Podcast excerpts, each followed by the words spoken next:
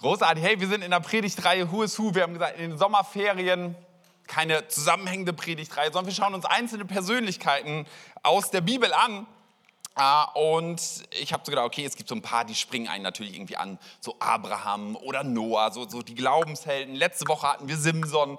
Spannende Geschichte, spannender Typ. Äh, heute habe ich euch gleich zwei mitgebracht, aber ich verrate noch nicht ganz wer. Ich möchte mal so, so ein bisschen Bild vorher vorweggeben, wie ich das Ganze verstanden haben möchte, weil diese Predigt könnte an einigen Stellen relativ direkt werden. Vielleicht sogar herausfordernd, vielleicht denkst du auch so, was nimmt der sich eigentlich raus? Dann schieb es einfach auf meine norddeutsche Art, okay? Können wir uns darauf einigen, so einfach sagen, wenn du denkst so, au, wer tritt mir da auf den Fuß und sagst einfach, okay, norddeutsche Art aus Friese, der hat sich noch nicht so ganz eingewöhnt nach zwei Jahren Schwabenland. Äh, und dann sind wir, glaube ich, gut unterwegs. Und das auch als Vorbemerkung, es ist eine Predigt, die in allererster Linie an Menschen geht, die sagen, hey, ich bin so ein Jesus-Nachfolger. So, wenn du neu hier in der Kirche bist oder wenn du mit Glaube nichts am Hut hast, dann darfst du dich ganz entspannt zurücklehnen, einfach mal zuhören, ein bisschen lauschen, äh, das darf man ohnehin, äh, aber nicht als Anspruch für dich hören, okay? Und normalerweise würde ich auch sagen, ähm, wenn ich eine Predigt halte, du darfst hinterher nicht zu mir kommen und sagen, Jürgen, das war mir nicht tief genug. Also kannst du machen, aber ehrlich gesagt juckt mich das relativ wenig, weil Tiefe wird sehr, sehr unterschiedlich verstanden. Okay? Du darfst dann zu mir kommen und zu mir sagen, hey Jürgen, deine Predigt, ganz ehrlich, hätte ich meinen Nachbarn mitgebracht oder ich habe meinen Nachbarn mitgebracht oder ich habe meinen Freund mitgebracht, aber der hat kein Wort verstanden. Du hast irgend so theologischen Vierlefanz gepredigt, irgendwas, was, was Christen über den siebten Rockzipfel von irgendeinem hohen Priester oder sonst was geredet. Das darfst du mir immer sagen. Warum? Weil wir Gottesdienste haben möchten, wo du deine Freunde mitbringen kannst. Okay? Wir wollen Gottesdienste haben, wo Menschen etwas verstehen, nicht in irgendwelchen siebten Welten des Himmels unterwegs sind. Ja, das kann auch mal ganz spannend sein. Aber wir möchten Gottesdienste haben, wo Menschen erfassen können, was bedeutet es eigentlich, dass es einen liebenden Gott gibt, der auf diese Welt gekommen ist. Okay? Dafür stehen wir als Gospelhaus. Das ist das, was wir wollen. Das ist das, was wir machen. Heute, glaube ich, kann man von der Sprache die Dinge auch verstehen. Aber der, der, der Kern der Leute, die ich ansprechen möchte, sind Menschen, die Jesus Nachfolger sind. Okay, so viel als Vorrede. Und jetzt ein, ein kurzes Bild, wie ich das Ganze auch verstanden haben möchte. Manchmal denken wir, wenn wir darüber nachdenken, über was ist eigentlich mein Teil an Kirche, was bringe ich eigentlich ein, haben wir manchmal so, so die Idee von ah, Schokolade. Also erstmal was Gutes, so Kirche ist was Schönes, da kann man mal reinbeißen, das kann man genießen und je größer Schokolade ist, am besten mit Keks in der Mitte, großartig. Und wenn ich meinen Teil dazu einbringe, dann wird diese Schokolade ein bisschen größer, hat man ein bisschen mehr zum Abbeißen und kann noch mehr genießen und ist schön, oder? Aber die Wahrheit ist auch, wenn ich von einem Stück Schokolade mit 32 Plättchen, Riegelchen eins abbreche, macht das nicht den großen Unterschied. Aber ich glaube, dass Kirche nicht das Prinzip von Schokolade ist, sondern ich glaube, dass Kirche das Prinzip von Lottozahlen hat. So, je mehr richtige du hast, umso größer ist der Gewinn. Und das ist nicht irgendwie, wenn, wenn du zwei richtige hast, keine Ahnung, was man da gewinnt. Ich habe ehrlich gesagt noch nie Lotto gespielt, aber da stelle ich mir so vor, gewinnst du 3,50 Euro. Zwei richtige, 3,50 Euro, kannst hingehen, auszahlen lassen, dein Einsatz ist wieder raus. Wenn du vier richtige hast, weiß ich nicht, ob du schon 50 Euro gewinnst. Wenn du sechs richtige hast, bist du schon ziemlich gut. Dann hast du irgendwie so, keine Ahnung, vielleicht schon 100.000 Euro, was du da gewinnst. Aber wenn du noch die Superzahl oben drauf packst, hey, dann hast du den Jackpot geknackt. Dann sind es vielleicht mehrere Millionen. Und ich glaube, die Idee von Kirche, die Kraft von Kirche hat etwas damit zu tun, dass die richtigen Zahlen dazukommen. Und du kannst deinem Nachbarn schon mal sagen, hey, du bist die richtige Zahl. Du stehst auf Gottes Lottozell. Okay, die Begeisterung ist groß. Das war auch ein ganz tiefer Gedanke. Great. Okay. Die beiden die beiden Persönlichkeiten, die ich euch heute vorstellen möchte, die kommen nicht besonders häufig in der Bibel vor. Tatsächlich erwähnt Lukas, der Schreiber des Lukas-Evangeliums und der Apostelgeschichte, erwähnt sie dreimal und Paulus erwähnt sie auch dreimal in den Briefen, die er schreibt. Also die beiden Autoren, in der Hauptautorin des Neuen Testaments erwähnen diese Person irgendwie so beiläufig und es sind nur kurze Sätze, aber das, was man aus diesen paar Sätzen rauslesen kann, finde ich so spannend. Und ich finde so spannend daran, an diesen Persönlichkeiten, dass sie so normalos sind. Weißt du, bei einem Paulus denkt jeder von uns, ja, war halt Paulus, okay? Der hat die besondere Paulus-Salbung von Gott, hat irgendwie Heiligen Geisttrank zu Beginn seines Lebens gekriegt oder irgendwann später vom Pferd gefallen bin ich auch noch nie und all diese Dinge. Aber diese beiden Personen, das sind so, so ganz normale, mit denen man sich wirklich identifizieren kann. Ganz ehrlich, mit dem Abraham kann ich mich nicht identifizieren. Mit dem Isaak auch nicht schwer, mit dem Jakob auch nicht und, und mit Adam auch nicht. Und aber, aber bei diesen beiden, da, da fällt es mir leicht. Okay? Die beiden heißen Priska und Aquila. Und jetzt kann man, wer ist der Mann, wer ist eigentlich Frau? Das klingt beides so vom Namen her. Aber nein, Aquila ist der Mann. Priska oder so wie Lukas sie beschreibt, Priscilla, der gleiche Name, der dort verwendet wird, ist die eine Person. Das ergibt der ganze Kontext. Das sind diese beiden. Live-Foto von vor 1950 Jahren aufgenommen. Genau. Von diesen beiden will ich euch ein bisschen erzählen und sie, und sie uns so als, als Vorbild einmal hinstellen, was wir von ihrem Leben lernen können und doch auch mit einer Menge an Anspruch in ihrem Leben. Okay? Ich glaube, manchmal ist es gut, sich zu stretchen und zu sagen, hey, Vorbilder können, können weit sein, das mag herausfordernd sein, aber ganz ehrlich, der, der höhere Weg ist manchmal der schwierigere, aber auch der bessere.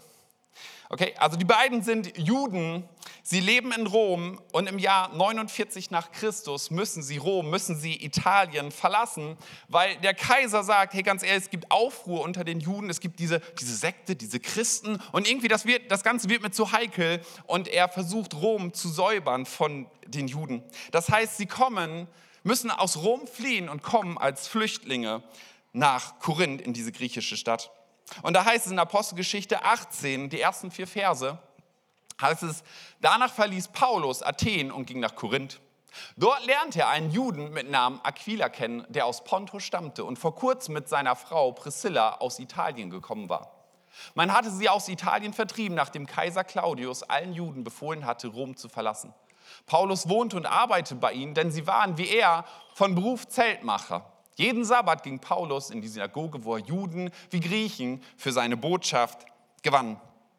So, da tauchen sie irgendwie auf und irgendwie sind es ja so Randfiguren, wo man sich nicht viel Gedanken drum macht. Der eigentliche Text, der eigentliche Hauptdarsteller ist Paulus, von dem dort beschrieben wird. Aber irgendwie scheint es Lukas wichtig zu sein, dem Autor der Apostelgeschichte, diese beiden namentlich zu erwähnen. Dass sie irgendwie vorkommen, man eine Idee davon kriegt. Vieles ist ja so scheinbare Statisten, die da irgendwo rumlaufen. Aber bei diesen beiden sind die Details so entscheidend, wenn wir genauer hinschauen. So, Paulus kommt aus seiner zweiten Missionsreise nach Korinth und diese Stadt war die größte in Griechenland. So, Paulus war ein echter Stratege. Der hat, der, der hat sich angeschaut, hey, bei, in welche Städte sind wirklich wichtig? Wo kann sich Einfluss entfalten? Wo ist der Puls der Zeit? Wenn du heute nach New York, Berlin gehen würdest, das wären die Städte, wo Paulus heute landen würde und zu sagen, hey, wenn dort das Evangelium fruchtet, das hat so ein Potenzial, sich zu verbreiten, da gehe ich hin. Und so hat er sich Korinth rausgesucht, ist dorthin gegangen und hat gesagt, ich bleibe dort, gründe Gemeinde und bin anderthalb Jahre dort, um Gemeinde zu stabilisieren.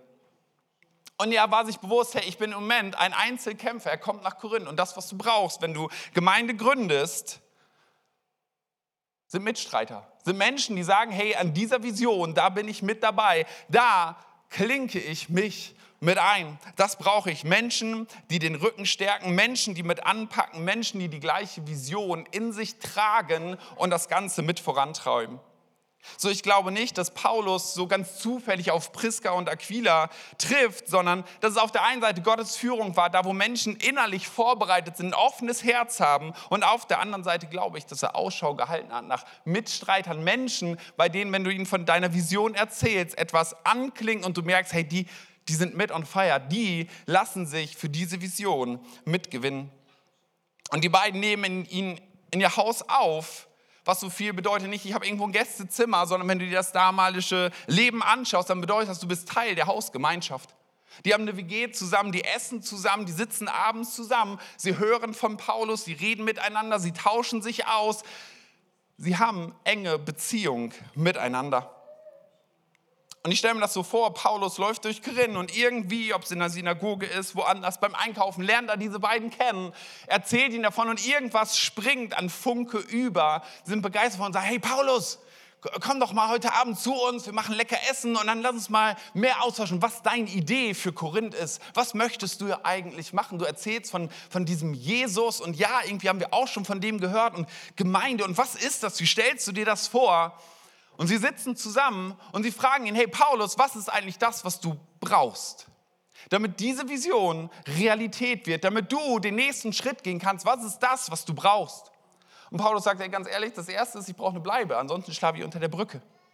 Und das Zweite, was ich bräuchte, ich habe leider nicht den großen Spenderstamm, ich bräuchte einen Job, um arbeiten zu können. Und sagen ganz ehrlich, keine Ahnung, wir haben noch nie einen Gabentest gemacht, aber das, was wir wissen, was wir haben, ist ein Haus und da kriegen wir auch noch ein Bett reingestellt und was arbeitest du eigentlich? Ja, ich mache sowas mit Leder. Ich bin Zeltmacher.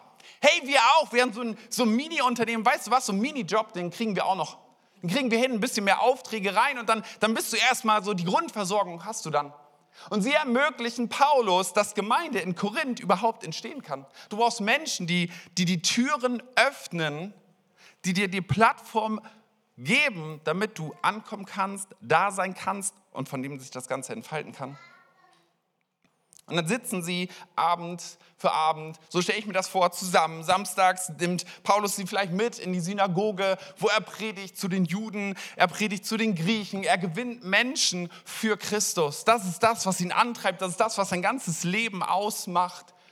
Und ich glaube, Priska und Aquila waren super Zahlen für Paulus. So, wir, wir haben ihn als, wow, Paulus, irgendwie vor Augen. Aber die Wahrheit ist, ohne diese beiden oder auch dann ohne viele anderen wäre das alles gar nichts. Diese Menschen waren Mitstreiter, Mitbegründer, dass Gemeinde in Korinth entstehen konnte.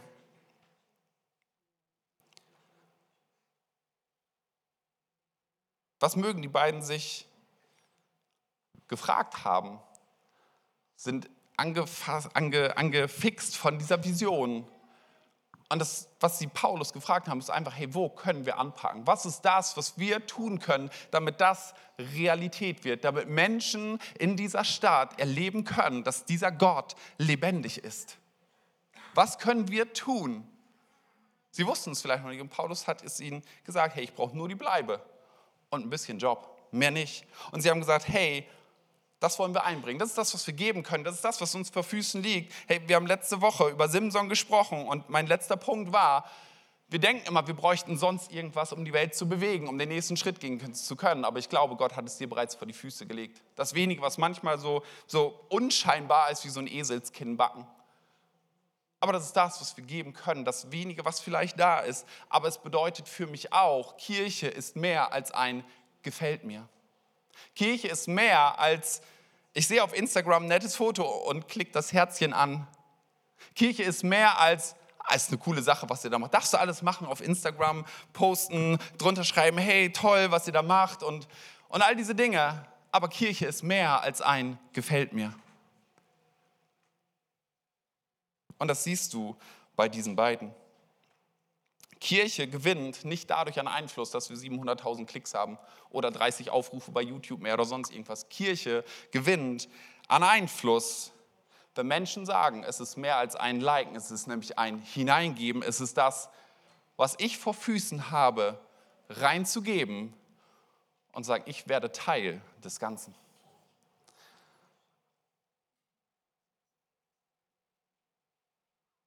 Ich glaube, dass es Momente gibt, wo ein gefällt mir schon das höchste der Gefühle ist, wo, wo das Leben gerade nicht mehr zulässt. Aber ich glaube nicht, dass das der Allgemeinzustand ist meines Lebens, dass es dabei bleibt.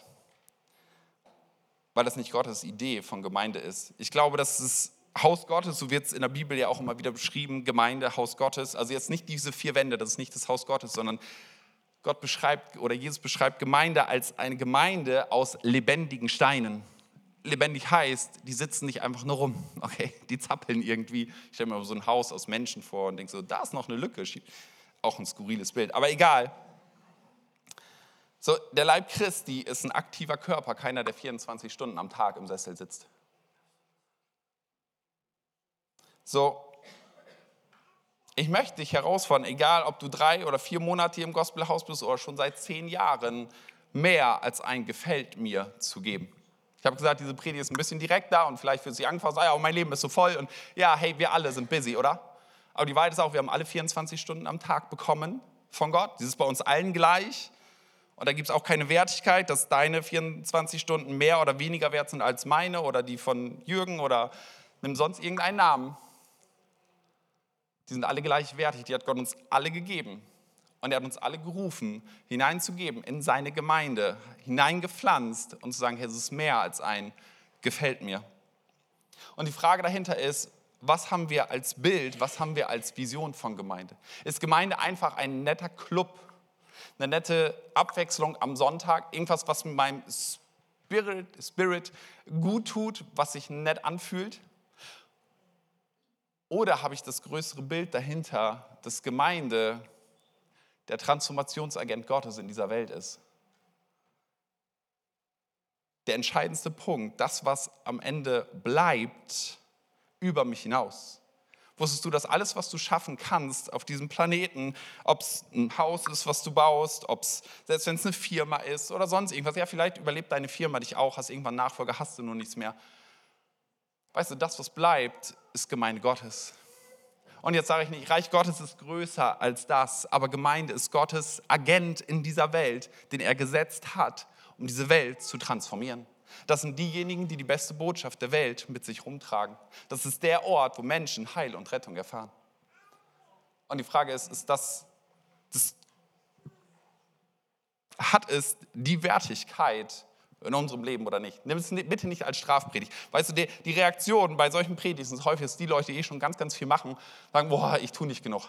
Und ich sage dir, hey, dadurch kriegst du dein Heil nicht, dadurch krieg, siehst du nicht besser aus oder, oder sonst irgendwie. Ich verspreche dir gar nichts. Aber diese beiden Personen zeigen mir das, dass, dass Gemeinde mehr bedeutet als ein gefällt mir. Manchmal warten wir so auf die Berufung, die Platzanweisung Gottes. Ganz ehrlich, wenn Priska und Aquila das gemacht hätten, würden sie wahrscheinlich heute noch warten. Das, was sie tun, ist, hey, sagen, hey, was ist das, was ich geben kann? Was ist das, was ich geben kann? Und manchmal sollten wir einfach mit den kleinen Dingen antun. Mir sind zwei Lebens nicht Lebensgeschichten, aber Erzählungen sehr präsent geblieben. Das eine ist vom, vom theologischen Seminar, Marcel Locher, einer meiner, meiner Bibelschullehrer dort, den wir schon mal hier hatten. Großartiger Lehrer. Und er erzählte, er ist Christ geworden, ich glaube mit 16, 17 oder so, ist in eine Gemeinde gekommen und er hat irgendwann nach ein paar Wochen, hat den Pastor gefragt, hey, was kann ich tun? Und er hat gesagt, weißt du was, wer Parkplatzeinweiser. Man ist eine größere Gemeinde, man braucht irgendwie jemanden, der irgendwie Parkplätze einweist. Er hat gesagt, okay, mache ich, fange ich einfach mit an. Und er sagt, das, was ihn zutiefst geprägt hat in dieser Zeit, ist Menschen gleichwertig zu sehen, egal wo sie gerade herkommen, egal was für einen Job sie haben, die brauchen nämlich alle einen Parkplatz. Und da gibt es auch keine Special-Parkplätze, da gibt es auch keine Sondertickets. Okay, wir haben Behindertenparkplätze, okay, das ist die Ausnahme, aber ansonsten fangen wir alle da unten. Menschen gleichwertig anzusehen, Menschen freundlich willkommen zu heißen. Und weißt du, was diesen Menschen bis heute ausmacht? Du siehst ihn, manchmal ist es ja so, du schaust die Menschen an und sie gucken, okay, mit, wer unterhält sich eigentlich mit wem? Wer, wer scheint sich dann doch irgendwie zu schade zu sein, mit bestimmten Leuten zu sprechen? Und das, was so faszinierend ist bei diesen Menschen, ist zu sehen, auf welcher es ist egal, ob es der Bibelschullehrer ist, egal, ob es der Präses des BFP ist, also unseres Gemeindebundes, oder ob es irgendein Bibelschüler ist, der gerade im ersten halben Jahr ist. Du merkst, er hat eine Sicht von Gott in dem Ganzen und er sagt, hey, das ist durch diesen Dienst passiert. Das heißt, so ein ganz, ganz einfacher Dienst. Weißt du, das macht kein, für Gott macht es keinen Unterschied, ob wir gerade die Toilette putzen oder ob du hier vorne stehst uns Menschen predigst oder Lobpreis machst, da wo du präsent bist. Hey, wir, wir Menschen, wir, wir rutschen so leicht da rein, zu werten, was wichtiger ist, was mehr Bedeutung hat. Und ja, wir, wir dürfen auch darüber nachdenken, wo, wo ein, welche Begabung hat Gott mir gegeben und so weiter und so fort. Aber weißt du, dass, dass Gottes Beurteilung meines Dienstes nicht dessen ist, wie erfolgreich etwas aussieht oder vor wie vielen Menschen ich predige, sondern dass er immer in das Herz schaut und guckt, ob ich treu bin in dem, was er mir gegeben hat. treu bin, ob ich die Dinge aus Liebe tue, dass das sein Bewertungsmaßstab ist. Sein Bewertungsmaßstab ist nicht, sitzen da drei Leute, 30 Leute oder 3000 Leute. So, lass uns nicht warten, bevor wir anfangen zu dienen, bevor die Berufung in unser Leben kommt und Gott das Flugzeug mit dem Banner am Himmel schickt und sagt, ah, das sollst du jetzt heute tun, ähm, sondern gehen. In Matthäus 5, 25, 21 heißt es, da sagt Jesus, du guter und treuer Knecht, über weniges warst du treu, über vieles werde ich dich setzen. Geh hinein in die Freude deines Herrn. Gottes Bewertungsmaßstab ist nicht den, den wir so häufig anliegen, sondern sein Bewertungsmaßstab ist Treue und Demut. So ganz egal, wo du beruflich unterwegs bist, ob du montags bis freitags oder meinetwegen auch sieben Tage die Woche mit Anzug in irgendeiner Vorstandsetage, ich glaub, weiß nicht, ob irgendjemand im Vorstand sitzt, will niemandem zu nahe treten, aber solltest du irgendwo da auf der Vorstandsetage sitzen oder ob du irgendwo im Einzelhandel tätig bist, weißt du was, bei Gott hast du nicht deswegen mehr oder weniger Wert. Das ist Gott, es ist nicht egal in der Form, aber in, in Form von deiner Wertigkeit, wohin er dich ruft, wohin er dich setzt und wie er deinen Dienst bewertet. Und ganz ehrlich, wir sollten uns niemals davor scheuen oder denken, meine Zeit ist zu wichtig. Ich habe ja gesagt, es wird, wird direkt, okay? Aber ich habe auch niemanden vor Augen. Also, aber ich glaube, das ist wichtig, dass es gesagt wird. Und vielleicht denkst du, oh, ja, vielleicht könnte es mich treffen. Wir sollten niemals in der Gemeinde denken, meine Zeit ist zu kostbar dafür. Das könnten doch andere machen. Darf ich es nochmal sagen? Wir sollten niemals denken, meine Zeit ist zu kostbar dafür, zum was auch immer, sei es Toilettenputzen, weil das ist, hm, keiner macht das gerne, oder? Doch. Oh, ihr seid zu leise. Oh Mann, was muss ich hier hinterher anhören? Wir sollten niemals denken, hey, egal auf welcher Vorstandsetage du unterwegs bist, egal was du in deinem Job hast, egal wie voll deine Woche ist, dass deine Zeit ja wichtiger ist als die von jemand anderem. Okay, das ist in Gemeinde nicht. In Gemeinde ist weder Jude noch Grieche, noch Mann noch Frau. Vor Gott sind wir alle gleich. Das heißt nicht, dass wenn ich bestimmte Begabung habe, ich nicht bestimmte Dinge tun sollte und andere Dinge lassen sollte. Aber wir sollten niemals den Gedanken haben, hey, meine Zeit ist dafür zu schade, das könnte hier jemand anders machen. Weißt du, wer den Jüngern die Füße gewaschen hat? Jesus. Demut ist etwas, was bei Gott hochgehalten wird. Und das kannst du in genau diesen Punkten zeigen und ganz praktisch werden lassen. So, ich glaube, Priska und Aquila haben diesen Treue-Test durchlaufen und sie haben noch etwas anderes mal eben so nebenbei getan und gelernt. Also sie haben Paulus einfach bei sich aufgenommen und gesagt, hey, was ist das, was wir geben können? Das wollen wir geben. Das tun wir.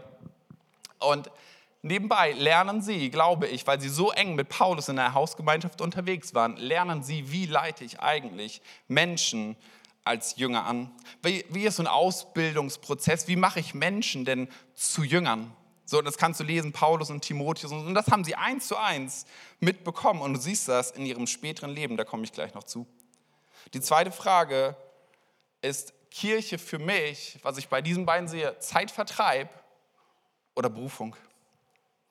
Apostelgeschichte 18, Vers 18 und 19 heißt es, Paulus blieb nach diesem Vorfall noch einige Zeit in Korinth, doch schließlich nahm er Abschied von den Gläubigen und fuhr mit dem Schiff an die syrische Küste. Priscilla und Aquila nahm er mit. Zuvor hatte Paulus in Kenkrea nach jüdischer Sitte seinen Kopf geschoren, der erste Hipster, weil er ein Gelübde abgelegt hatte. Okay. Als sie im Hafen von Ephesus ankamen, ließ Paulus die anderen zurück. Während seines Aufenthalts in der Stadt ging er in die Synagoge, um mit den Juden zu reden. So, wieder nur so ein Nebensatz über diese beiden. So, er nahm die beiden mit, so wie, wie sein Hund. Zack, aber wenn ich mich mal hineinversetze, was haben die beiden denn eigentlich erlebt? Hey, die waren vor anderthalb, zwei Jahren, waren sie als Flüchtlinge erst nach Korinth gekommen, haben sich eine neue Existenz aufgebaut, haben wieder als Zeltmacher gearbeitet, war vielleicht nicht ganz so schwierig wie in Deutschland mit irgendwelchen Formularen, um dich selbstständig zu machen, hast einfach angefangen, ja, vielleicht. Und trotzdem waren sie doch gerade erst als Flüchtlinge gekommen, gerade die Existenz aufgebaut. Und dann sagt Paulus, hey, komm mit, komm mit in die nächste Stadt, es geht weiter, wir sind auf einer Mission unterwegs.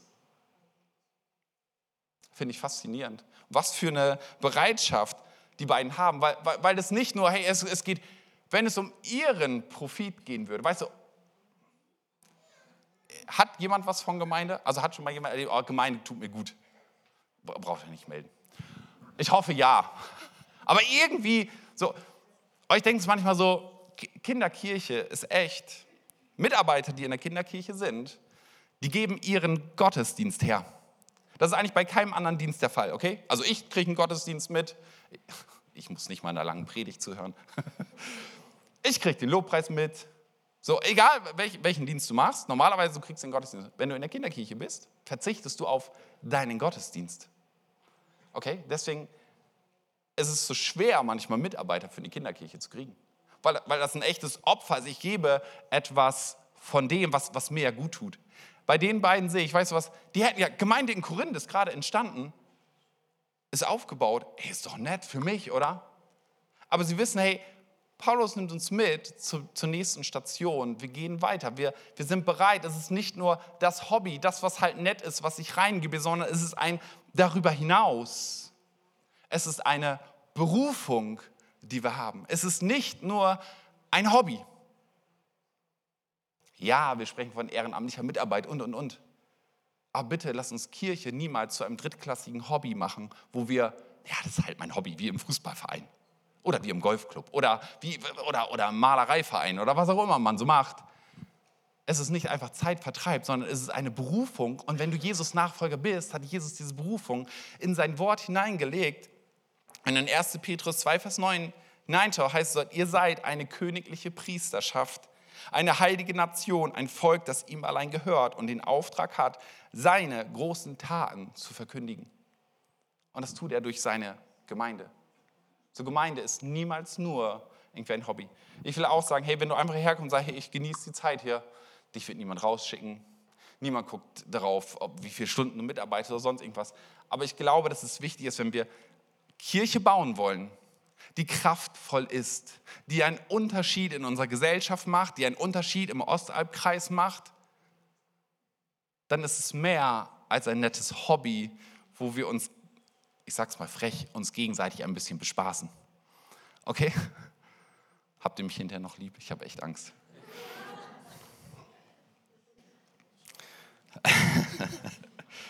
so, bin ich bereit, für das Haus Gottes Dinge hinten anzustellen? Eine ganz ehrliche Frage. Bin ich bereit oder, oder kommt am Ende doch immer noch was anderes? Ja, ich weiß. Hey, es gibt ich halte ja auch wieder andere Predigten und dann heißt es wieder, nimm dir Zeit für deine Familie und Reich Gottes ist da, wo du deinen Job baust und, und, und in dir. Und heute ist einmal mal, hey, Gemeinde, okay? Lass uns Gemeinde lieben, lass uns Gemeinde nach vorne bringen, weil Gemeinde der Transformationsagent Gottes in dieser Welt ist. Hat jemand von uns Zeit übrig? Nö, ich nicht. Weißt du, wenn es um Gemeinde geht, dann ist es wie mit allen anderen Dingen im Leben auch es ist immer, es gibt immer konkurrierende Interessen. Immer. Aber wir alle haben 24 Stunden am Tag Zeit und wir sind Herr über diese 24 Stunden. Wir entscheiden darüber und wir sind in der Verantwortung, Prioritäten zu setzen. Okay. Ich bin mega begeistert von dieser Gemeinde, von so vielen Menschen, und ich bin, bin begeistert nicht nur von, wenn, wenn Menschen unfassbar viel Zeit investieren, okay? Ich finde, hier sind so viele großartige Menschen, die so liebenswert sind, die so großartig sind, die so einen tollen Charakter haben. All diese Dinge. Aber ich bin auch begeistert davon, was einige Menschen bereit sind zu investieren. Ganz ehrlich, wir, wir bauen ja gerade unten die Kidsräume um und ohne. Sergej, bist du da?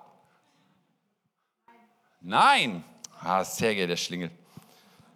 Alter Falter, was dieser Typ reißt und warum er es tut. Es ist nicht einfach nur, oh, ich bin handwerklich begabt und, und, und. Das ist der Wahnsinn. Wir können so dankbar sein für Menschen, die so ein Invest machen. Aber wisst ihr was, wir haben dieses Jahr, wird dieses Haus 30 Jahre und ich habe so gedacht, wir werden das auch noch feiern nach den Sommerferien, was Menschen vor 30 Jahren bereit waren zu geben, obwohl sie es nicht brauchten.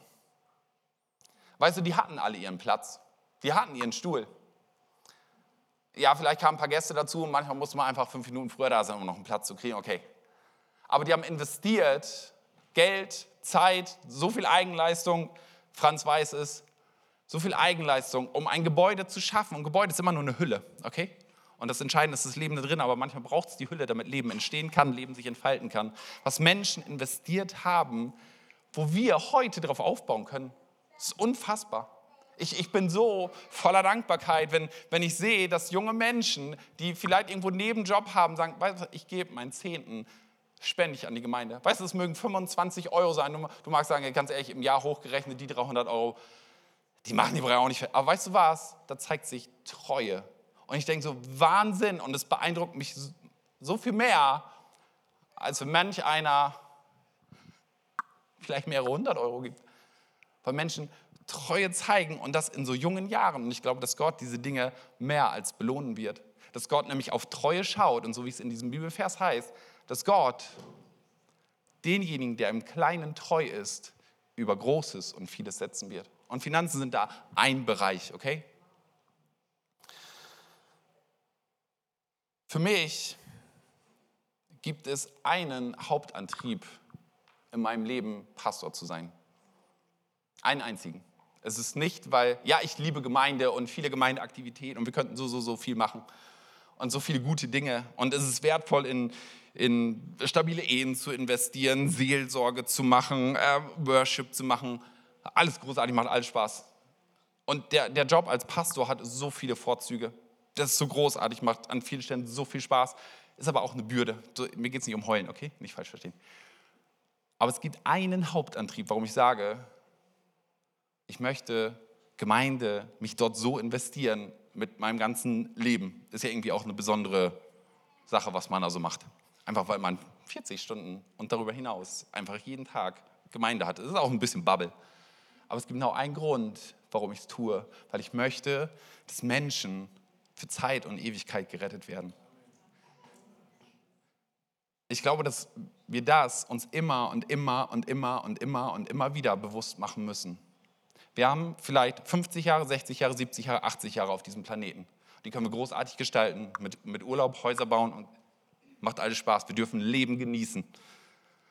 Wir dürfen zur Ruhe kommen. Wir können in der Nähe Gottes Ruhe holen. Und Gott ist nicht an deinem Burnout interessiert, okay? Niemals. Da machen wir irgendwas falsch. Dann leben wir nicht in der Berufung, die Gott für uns hat, wenn wir in Burnout gehen. Dann haben wir irgendwas falsch gemacht, haben wir nicht richtig hingehört. Aber ich glaube, wir dürfen uns immer oder wir müssen uns als Gemeinde immer und immer wieder bewusst machen, diese Zeit auf Erden ist begrenzt. Und danach kommt etwas sehr Entscheidendes, das nennt sich Ewigkeit. Und entweder sind Menschen dort bei Gott oder sie sind es nicht. Und der Agent, der diese Botschaft überbringt, der Hoffnungsbringer in dieser Welt, hat Gott gesetzt mit seiner Gemeinde. Wir sind hier nicht zum Spaß, sondern wir sind hier mit einem Auftrag. Oh.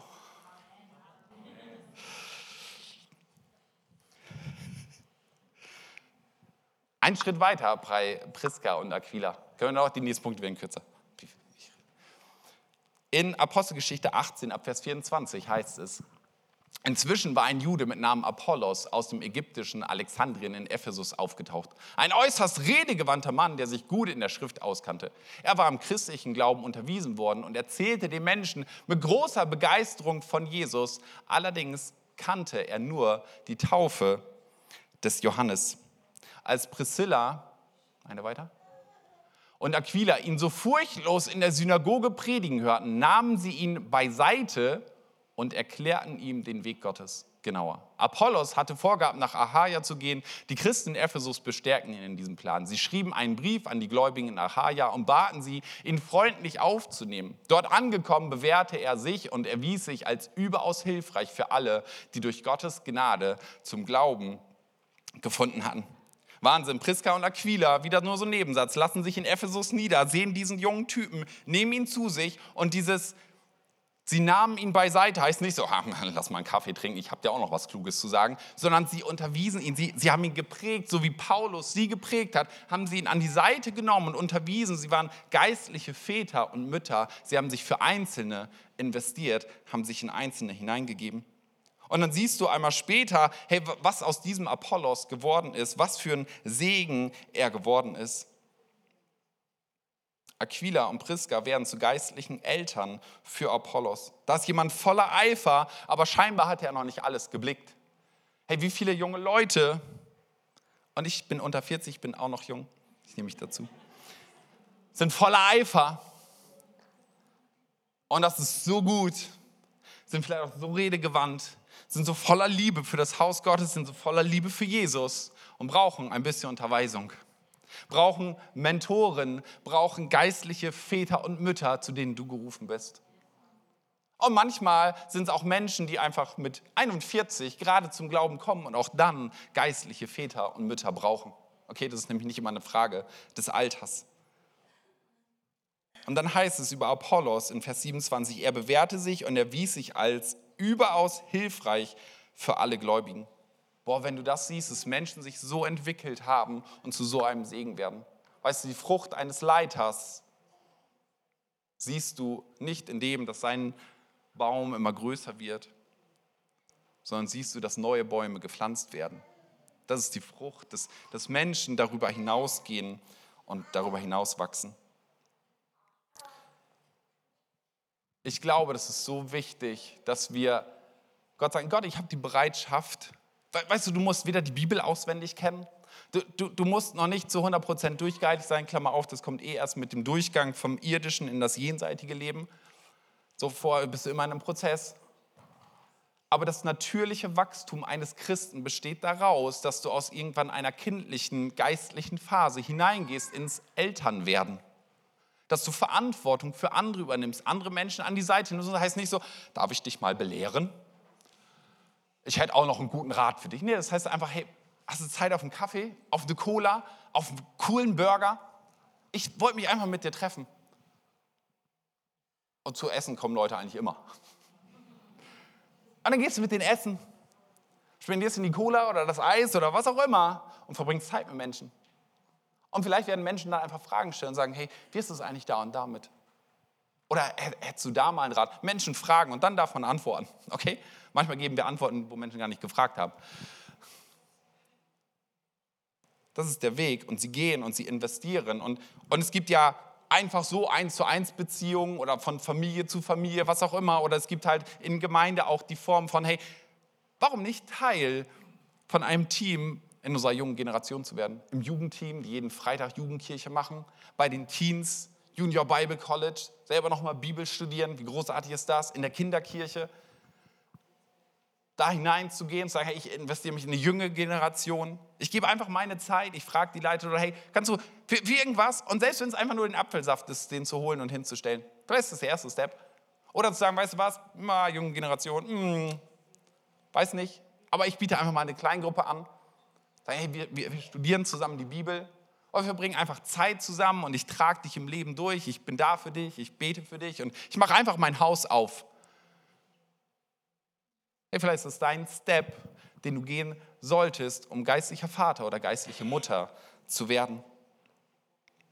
Und wenn wir dann weiterschauen in das Leben von Priska und Aquila, dann sehen wir als vierten Punkt, dass sie Verantwortung für viele übernehmen. Richtig spannend. Römer 16 schreibt Paulus, grüßt Priska und Aquila, die meine Mitarbeiter im Dienst für Christus Jesus gewesen sind. Sie haben sogar ihr Leben für mich aufs Spiel gesetzt. Und nicht nur ich bin ihnen dankbar, sondern auch alle Gemeinden. Bitte grüßt auch die Gemeinde, die sich in ihrem Haus trifft. Hey, wie faszinierend. Paulus schreibt, alle Gemeinden, alle Gemeinden in meinem Gemeindenetzwerk, alle, die ich gegründet habe, die ich gerade begleite, sind ihnen dankbar für das, was sie tun. Das heißt, bei diesen beiden legen für mich diese Verse nahe, dass sie nicht einfach nur in Einzelne investiert haben. Und so ein Apollos herangewachsen ist, auch irgendwo gegründet hat, im Dienst unterwegs war, sondern dass sie Einfluss hatten auf so viel mehr. Sie haben nicht nur ihr Haus geöffnet, sondern sind zum Segen geworden für ein ganzes Netzwerk an Gemeinden. Als sie das wohl gedacht haben, als sie sagen, hey Paulus, du, du kannst bei uns pennen, wir haben noch ein Bett. Ob sie das gedacht haben? Und da geht es nicht um christliche Karriereleiter, aber es geht darum, dass Gott die Treue nimmt, die du in deinem Leben zeigst und darauf aufbaut und dir weitere Dinge gibt, weil wir im Kleinen treu ist, den wir da über vieles setzen. Und ich finde noch einen Punkt bei diesen beiden sehr, sehr spannend. Paulus schreibt diesen Brief an die Gemeinde in Rom um 56 nach Christus. Und wer sich noch an den Beginn der Predigt erinnert, der weiß, hey, Priska und Aquila waren in Rom. Sieben Jahre vorher sind vertrieben worden. Und jetzt schreibt Paulus einen Brief, sieben Jahre später, sagt, grüßt Priska und Aquila und die Gemeinde, die sich in ihrem Haus trifft. Diese beiden sind wieder zurückgekehrt an den Ort, wo sie vertrieben wurden. Haben Gemeinde gegründet. In ihrem Haus bedeutet immer, du, du, deine Kirche, sie waren die Vorsteher dieser Gemeinde, wie auch immer man das betiteln mag, haben neue Gemeinde gegründet in Rom oder einen Ableger davon, keine Ahnung, wie viele Standorte die in Rom hatten, nicht so entscheidend. Und setzen sich wieder dort ein, um weiter in ihrem ganzen Leben das Evangelium zu verbreiten, Gemeinde zu bauen, diesen Transformationsagent Gottes leben zu lassen. So, sie sind treu und es wächst Verantwortung für viele daraus. Und mich begeistert das, mich, mich fordert es auch heraus, so wenn man sich in solche Personen hineindenkt. Aber ich möchte dich und auch mich ermutigen, so egal in welcher Phase wir stecken, einen nächsten Schritt zu gehen. Egal ob die Phase ist, zu sagen, hier weißt du was, ist dieser Moment von, bis, bisher war es ein gefällt mir, also gefällt mir wohl. Halt zu sagen, hey, es gibt einen nächsten Schritt, reinzugehen. Einfach zu sagen, hey, ich bin ich, gibt es was zu tun? Gibt es einen nächsten Schritt, wo ich, wo ich Gott gegenüber Treue zeigen kann? Oder zu sagen, weißt du was, es ist bisher was nett, ich, ich war auch irgendwie dabei, aber es ist mehr als ein Hobby. Es ist mehr als, als irgendwie ein netter Zeitvertreib, sondern ich merke, es ist eine Berufung, hineinzugehen, mich stärker hineinzulegen. Oder vielleicht einen Schritt zu gehen, zu sagen, hey, weißt du was, ich biete Menschen es einfach an, mit ihnen Burger zu essen. Einen richtig guten, meinetwegen auch vegetarisch. Aber vielleicht auch den nächsten Schritt zu gehen und zu sagen, hey, ich übernehme Verantwortung für mehr. Weil es mir angetragen wird, nicht weil ich es mir nehme, nicht, nicht, nicht weil mein Status daraus erwächst, sondern weil am Ende Gott es mir anvertraut aufgrund von Treue. Ich finde es so stark, weil es sind sechs Bibelverse über zwei Personen im Neuen Testament und da ist so viel Geschichte dahinter, so viel mehr, so viel Leben steckt da drin in diesen beiden Personen. Die Wahrheit ist, unser aller Name wird niemals Einzug finden in die Bibel. Außer in Apostelgeschichte 29, die wir am Schreiben sind. Okay? Die Bibel ist als solche abgeschlossen. Apostelgeschichte hat 28 Kapitel, 29. Okay. Darf ich die Bände einmal nach vorne bitten? Äh, wir gehen einfach in einen Song rein und ich möchte dir das einfach nahelegen, zu überlegen, was, was ist mein nächster Schritt? Ja, es ging ganz viel um Mitarbeiten. Vielleicht sagst du, ich mache doch schon so viel. Alles easy, okay? Vergib mir all die Fußtritte. Lass uns Gemeinde lieben. Jesus selbst hat sich mit seiner Gemeinde identifiziert. Und zwar in so unfassbarem Maße. Ihr dürft gerne schon aufstehen. Als Saulus, der irgendwann später Paulus wurde, der war ja einer von den Pharisäern, die Schriftgelehrten, der richtig wusste, was los ist. Der gesagt hat, weißt du, diese Christensekte, die müssen wir irgendwie ausrotten. Der hat die Christen verfolgt und dann ist er unterwegs. Und dann hat er diese Gottesbegegnung. Und er wird vom Saulus zum Paulus, wird vom Pferd gestoßen, hört die Stimme Gottes und krasses Erlebnis. Aber weißt du, was Jesus dort sagt? Saulus, Saulus, warum verfolgst du mich? Wen hat Saulus verfolgt? Die Gemeinde.